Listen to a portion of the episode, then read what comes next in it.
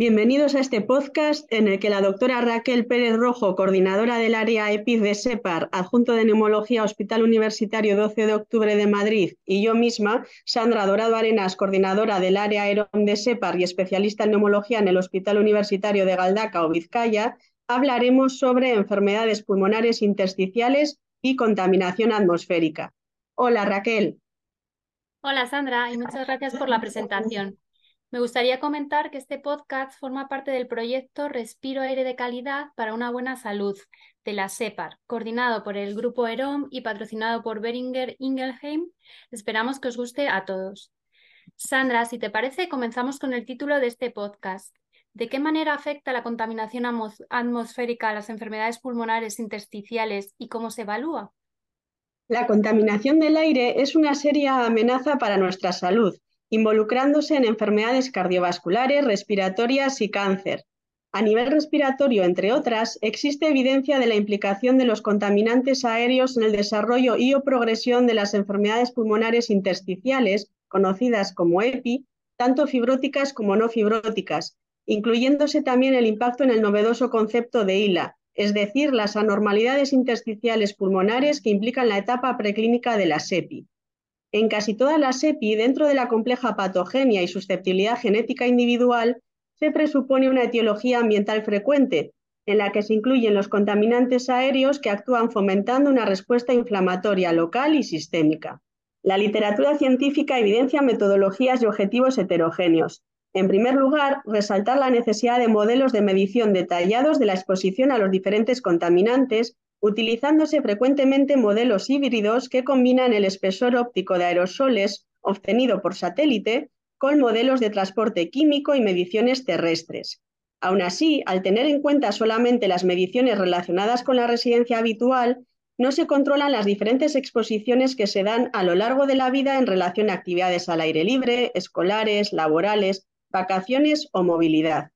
Los diferentes contaminantes evaluados son el material particulado, predominantemente los PM2,5, monóxido de carbono, dióxido y otros óxidos de nitrógeno, dióxido de azufre y ozono. La valoración del tiempo de una determinada exposición varía desde semanas si valoramos efectos a corto plazo hasta 3-10 años para efectos a largo plazo o incluso estudios que alcanzan los 30 años para visualizar ILA. Por otro lado, los objetivos propuestos en las diferentes EPI evaluadas son la incidencia, mortalidad, progresión y gravedad de la enfermedad, agudización, hospitalización, hallazgos radiológicos en tacto torácico, pérdida de función pulmonar basada en la capacidad pulmonar total y la capacidad vital forzada y la capacidad de difusión. Por último, en una situación ideal habría que ajustar los resultados por las siguientes variables edad, sexo, hábito tabáquicos o humo de segunda mano, etnia, exposición ocupacional y doméstica, nivel socioeconómico, disparidad en la atención sanitaria especializada, condiciones meteorológicas como temperatura, humedad, características del viento, tratamiento antifibrótico concomitante, comorbilidades cardiorrespiratorias, etc. Raquel, yo he comentado algunos de los contaminantes que se evalúan, pero me gustaría que explicaras qué tipos de contaminantes se han visto relacionados con las enfermedades intersticiales. Sí, claro, por definición, un contaminante ambiental es un compuesto, ya sea químico, físico o biológico, presente en el medio ambiente, tanto entorno natural como artificial, que supone un perjuicio para los seres vivos que lo habitan, incluyendo a los seres humanos. De los contaminantes ambientales destacan por su relación con el desarrollo de distintas patologías respiratorias el material particulado, denominado PM10 cuando las partículas son inferiores a 10 micras y PM2,5 cuando las partículas son inferiores su diámetro a 2,5 micras, el ozono troposférico, el dióxido de nitrógeno, el dióxido de sulfuro, el monóxido de carbono y el plomo. Todo compuesto que se encuentra suspendido en el aire puede entrar a través del aparato respiratorio en cada respiración, llegando a filtrar 10.000 litros de aire del pulmón cada 24 horas. Existen distintos mecanismos de defensa que permiten filtrar el aire. Aún así, en función de su tamaño, las partículas menores a 30 micras pueden pasar la nariz, las inferiores a 10 micras la tráquea y los bronquios, las inferiores a 5 micras llegan al alveolo e incluso algunas sobre todo las ultrafinas, podrían llegar hasta el tejido pulmonar y vascular. Fisiológicamente, la contaminación ambiental se ha relacionado con acortamiento telomérico y senescencia, desequilibrio entre reacciones oxidantes y, antioxidantes, lo que conocemos como estrés oxidativo, inflamación crónica, agotamiento de los mecanismos de reparación del epitelio alveolar e hiperplasia del tejido linfoide bronquial. Todos estos mecanismos están implicados en la reparación pulmonar y, por tanto, interfieren en los procesos de repitelización alveolar y están implicados en el desarrollo de enfermedades pulmonares intersticiales. Estos mecanismos se han visto activados tanto por el dióxido de nitrógeno como el ozono y el material particulado. En una revisión bibliográfica realizada por Arari en 2020 y colaboradores, se obtuvo información suficiente para relacionar la exposición a PM10, PM2,5, ozono y dióxido de azufre con las enfermedades intersticiales pulmonares. Asimismo, la exposición a dióxido de sulfuro, de azufre y ozono en las seis semanas previas se relaciona con la presencia de mayor número de exacerbaciones en la fibrosis pulmonar idiopática. En otro estudio, la exposición corta a niveles elevados de ozono se relaciona con mayor número de exacerbaciones de fibrosis pulmonar idiopática y la exposición a PM2,5 y PM10 con aumento de la mortalidad en esta enfermedad. La exposición a niveles elevados de estas sustancias, bien en periodos de tiempo prolongados, así como exposiciones elevadas puntuales, se relaciona con la presencia de exacerbaciones en fibrosis pulmonar idiopática, aumento de la prevalencia de fibrosis pulmonar idiopática, la presencia de anormalidades intersticiales pulmonares, ILA, y neumonitis por hipersensibilidad, así como alteraciones en la función pulmonar. La exposición a distintos contaminantes ambientales también está implicada en la disbiosis del aparato respiratorio por cambios en la microbiota, siendo este uno de los mecanismos más estudiados en los últimos años por su relación con el desarrollo de enfermedades crónicas de la vía respiratoria y abriendo un campo de estudio en las enfermedades intersticiales pulmonares. Muchas gracias, Raquel. Yo creo que también es importante hablar de si los contaminantes atmosféricos pueden actuar como potenciadores y desencadenantes de neumonitis por hipersensibilidad, pues esta afectación constituye una de las EPI más prevalentes. Es multifactorial y sus causas principales son factores ambientales, tales como agentes microbiológicos, proteínas animales o vegetales y sustancias orgánicas o inorgánicas. Es decir, en una persona genéticamente predispuesta, la exposición a estos factores podría desencadenar la enfermedad mediante un mecanismo inmunomediado de hipersensibilidad tipo 3 y tipo 4 en un 5 o 10% de los expuestos. Asimismo, hay agentes facilitadores para el desarrollo, como puede ser la contaminación aérea, especialmente las PM, causando una respuesta inflamatoria en la pequeña vía aérea que conduce al deterioro del aclaramiento mucociliar y la retención del antígeno desencadenante en el alveolo, desarrollándose la enfermedad por vías inmunológicas y profibróticas, pudiendo estar involucrados también factores epigenéticos. En 2019, Singh y colaboradores demostraron una fuerte asociación entre la prevalencia de neumonitis por hipersensibilidad y los niveles de PM2,5 en India, por lo que la contaminación aérea puede contribuir a la patogenia de la enfermedad. En concreto, un incremento de 10 microgramos por metro cúbico en el nivel de PM2,5 se asocia con un incremento del 7% en el riesgo para desarrollarla. Este hecho es muy relevante, ya que se trata de una patología que en etapas tempranas podría ser reversible evitando la progresión a la forma fibrótica si se logra reducir la exposición al antígeno desencadenante y a la contaminación aérea. Asimismo, se conoce que la exposición a PM2,5, PM10, dióxido de nitrógeno, dióxido sulfúrico, monóxido de carbono y ozono se asocia a cambios epigenéticos, los cuales se relacionan con mecanismos inflamatorios e inmunes, propiciando esta patología. Es que la contaminación ambiental está relacionada con varias EPI. De hecho, podemos hablar, por ejemplo, también de si hay una relación entre la contaminación ambiental y la actividad autoinmune. Dentro de las etiologías conocidas de la SEPI están las enfermedades autoinmunes. Estas enfermedades son un grupo amplio de enfermedades con una incidencia del 5% en la población mundial.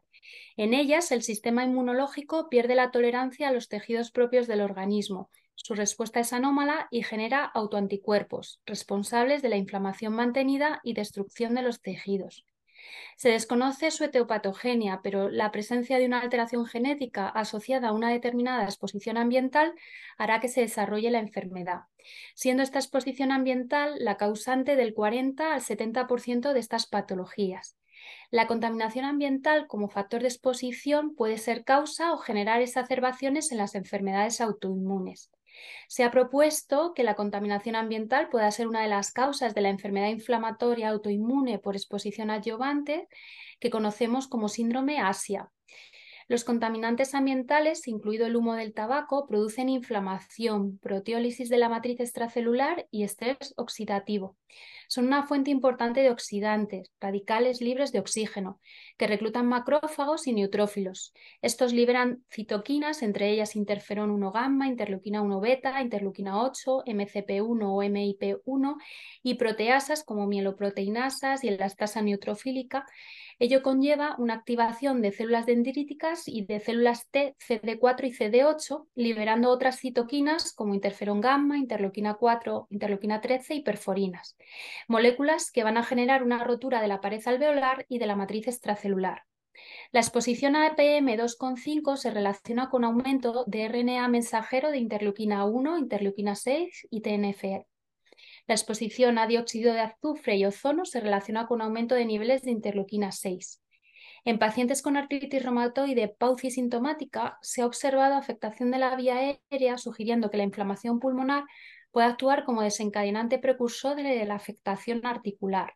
La destrucción del tejido pulmonar produce citrulinación de proteínas circulantes en plasma que inducen el aumento del anticuerpo antipéptido citrulinado anticuerpo involucrado en la génesis de la enfermedad y utilizado como test diagnóstico y factor de mal pronóstico. La exposición a contaminantes ambientales también activa el sistema linfoide inducible asociado al bronquio, que conocemos como IVALT, involucrado en la respuesta inmune innata, actuando como presentación de antígeno, activación de células B y su conversión en células plasmáticas productoras de anticuerpos, siendo una de las vías relacionadas con la presencia de niveles elevados de ACPA. El PM tiene afinidad por el receptor aril hidrocarbonado presente en los linfocitos T, aumentando la expresión de TH17 implicada en la respuesta inflamatoria.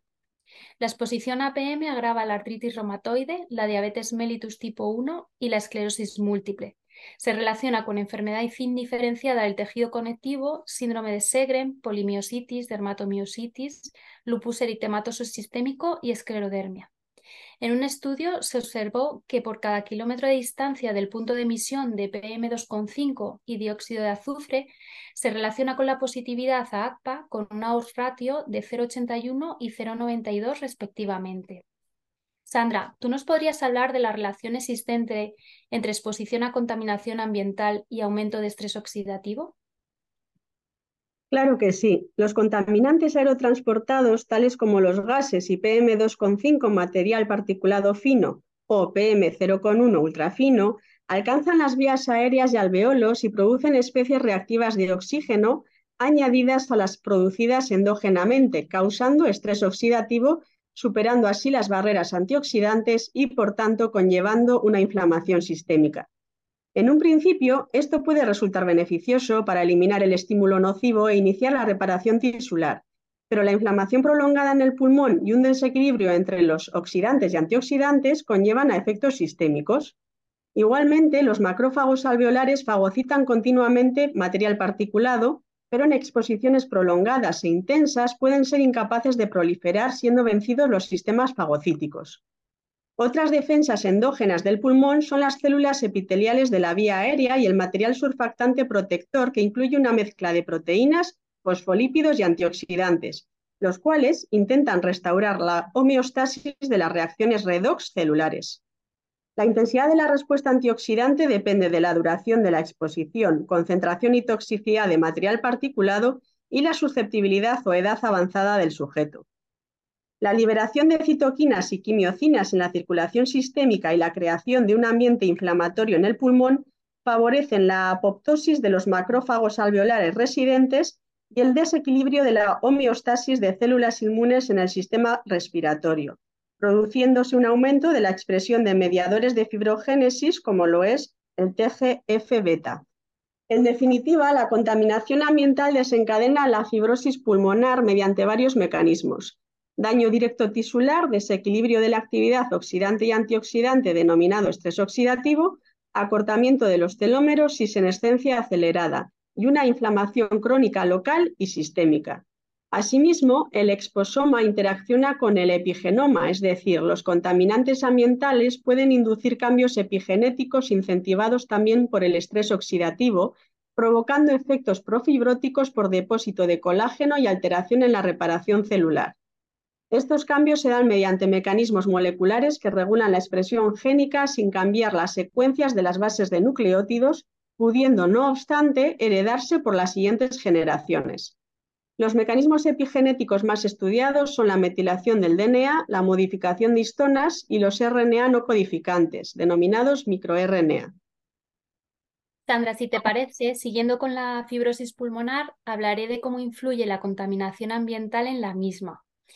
La FPI o fibrosis pulmonar idiopática es la EPI idiopática más frecuente y el prototipo de enfermedad fibrótica crónica y progresiva es el resultado de la interacción entre una predisposición, genética y la exposición a distintos factores ambientales que generan microlesiones pulmonares que activan una reparación anómala del tejido pulmonar, produciendo un aumento de miofibroblastos en el intersticio, producción excesiva de matriz extracelular, generando fibrosis con desestructuración y destrucción del parénquima pulmonar, generando limitación funcional progresiva, insuficiencia respiratoria y muerte se ha observado un aumento de incidencia de FPI en relación con distintos contaminantes ambientales. En concreto, en el norte de Italia, Conti y colaboradores observaron un aumento de la incidencia del 7,93 y del 8,41%, dependiendo de la estación, con aumentos de 10 microgramos metro cúbico en la concentración ambiental de dióxido de nitrógeno. En Cataluña, School y colaboradores realizaron un mapeo retrospectivo de la FPI observando una mayor incidencia de la enfermedad en aquellas áreas con mayores concentraciones de PM2,5 en el ambiente, siendo estas zonas urbanas. Estos estudios demuestran una relación entre la incidencia de FPI y la contaminación ambiental por regiones, pero la limitación fundamental es que son estudios retrospectivos. Lo ideal sería diseñar estudios prospectivos que nos permitieran conocer mejor la incidencia real de la enfermedad y no solo la concentración de contaminantes por regiones, sino el posible efecto de vientos sobre zonas afectadas que puedan ampliar el área de exposición. En otro estudio, las personas con FPI expuestas a contaminación tenían peor función pulmonar, pero no se describió un descenso más rápido de la función. También se ha descrito un mayor riesgo de exacerbaciones en sujetos expuestos a concentraciones elevadas de ozono en las seis semanas previas. El grupo de SS observó un impacto negativo en la evolución de la FPI por presencia de más agudizaciones en relación con los niveles de ozono y exposición mantenida a PM10 y PM2,5, con aumento de mortalidad en esta enfermedad. Otro ámbito a tener en cuenta es el ambiente en interiores, sobre todo el domicilio, por el tiempo que se pasa en dicho entorno. Jun y colaboradores observaron un aumento de mortalidad en pacientes con FPI que habían estado expuestos a mayores concentraciones de PM10 y dióxido de nitrógeno medidos en el interior de sus domicilios. Muy interesante, Raquel. ¿Y tú crees que la contaminación ambiental puede influir en la respuesta al tratamiento en las enfermedades intersticiales inflamatorias y en las enfermedades intersticiales fibróticas? Bueno, no hay ningún estudio dirigido a valorar el impacto de la contaminación ambiental sobre la respuesta terapéutica en, estas enfermedades. No hay información del efecto de exposición a contaminantes en grupos diferenciados por patologías y dentro de ella por tratamiento. No obstante, los parámetros que empleamos en el seguimiento de estas enfermedades para valorar estabilidad o progresión son la presencia de exacerbaciones, la caída de función pulmonar medida por FVC y DLCO, la progresión en TAC de toras, la presencia de insuficiencia respiratoria y el, y el desarrollo de hipertensión pulmonar. Con la información obtenida en los distintos estudios realizados y comentados anteriormente, hoy conocemos que la exposición a PM2,5, dióxido de azufre y ozono se relaciona con aumento de exacerbaciones en FPI, neumonitis por hipersensibilidad y presencia de ILA. Dentro de la SEPI, la neumonitis por hipersensibilidad presenta la peculiaridad de estar desencadenada por la exposición a una sustancia determinada, siendo el único tratamiento definitivo evitar dicha exposición. Si los contaminantes ambientales actúan como adyuvantes o potenciadores del efecto inductor de esta reacción de hipersensibilidad tipo 3 o 4 de otras sustancias, evitar la contaminación ambiental podría ser el tratamiento definitivo de alguna de ellas. En el caso de la artritis reumatoide, la exposición a PM2,5 se relaciona con mayor actividad inflamatoria y activación del IVALT, con aumento de producción de ACPA, que se relaciona con peor respuesta terapéutica y progresión de la enfermedad. Sin tener estudios con objetivo principal respuesta terapéutica, con los datos obtenidos en función pulmonar y exacerbaciones, podemos interpretar que la contaminación ambiental puede suponer un factor de peor respuesta terapéutica. Y para terminar, Sandra, ¿existe alguna particularidad en la valoración del impacto de la contaminación atmosférica en la SEPI? ¿Qué avances o mejoras se proponen para un futuro cercano? En el momento actual, la evidencia científica del efecto de la contaminación ambiental en la SEPI es menos sólida que para otras patologías respiratorias como las obstructivas, asma o EPOC o el cáncer. Esto se corrobora con el hecho de que los estudios más relevantes se han publicado en los últimos cinco años y la mayoría refieren que es la primera vez que se valora un tipo de objetivo específico. Esta falta de solidez en la literatura científica puede deberse a que se tratan de enfermedades menos prevalentes, lo cual influye en el tamaño muestral, y los estudios precisan habitualmente de tiempo prolongado de latencia entre la exposición y el efecto, y de pruebas diagnósticas y evolutivas laboriosas, como el tacto torácico, la pletismografía o la capacidad de difusión. Además, el seguimiento de la patología es limitado en el tiempo por la probabilidad de muerte o trasplante pulmonar. Se promueve la investigación acerca de este tema, incluyéndose los mecanismos biopatológicos, basándonos en estudios multicéntricos, internacionales, prospectivos y de tamaño muestral considerable, a lo que podrían ayudarnos los registros de EPI. Sí que en la mayoría de los estudios se hace alusión a la futura investigación de biomarcadores de exposición, diagnósticos y pronósticos teniendo en cuenta su fácil obtención y capacitación para valorar patrones de cambios epigenéticos, ya que estos últimos podrían ser potencialmente reversibles y constituir dianas terapéuticas. En este sentido, existen estudios dirigidos a otras dianas, como son los antioxidantes, N-acetilcisteína, vitaminas o inactivadores de radicales libres, fármacos dirigidos al TGC-beta, etc. Finalmente, la evidencia actual concluye en la necesidad de desarrollo de políticas de prevención y regulación de emisiones antropogénicas de industrias y tráfico rodado para mejorar la calidad del aire, con el fin de lograr una reducción significativa de morbilidad y mortalidad en estos pacientes vulnerables. Asimismo, es relevante educar a la sociedad y comunidad sanitaria acerca de la importancia de los factores ambientales en el desarrollo y progresión de la SEPI, e incentivar a los pacientes en el uso de mascarilla protectora los días con peor calidad del aire o la disponibilidad de purificadores de aire. Muchas gracias, Sandra.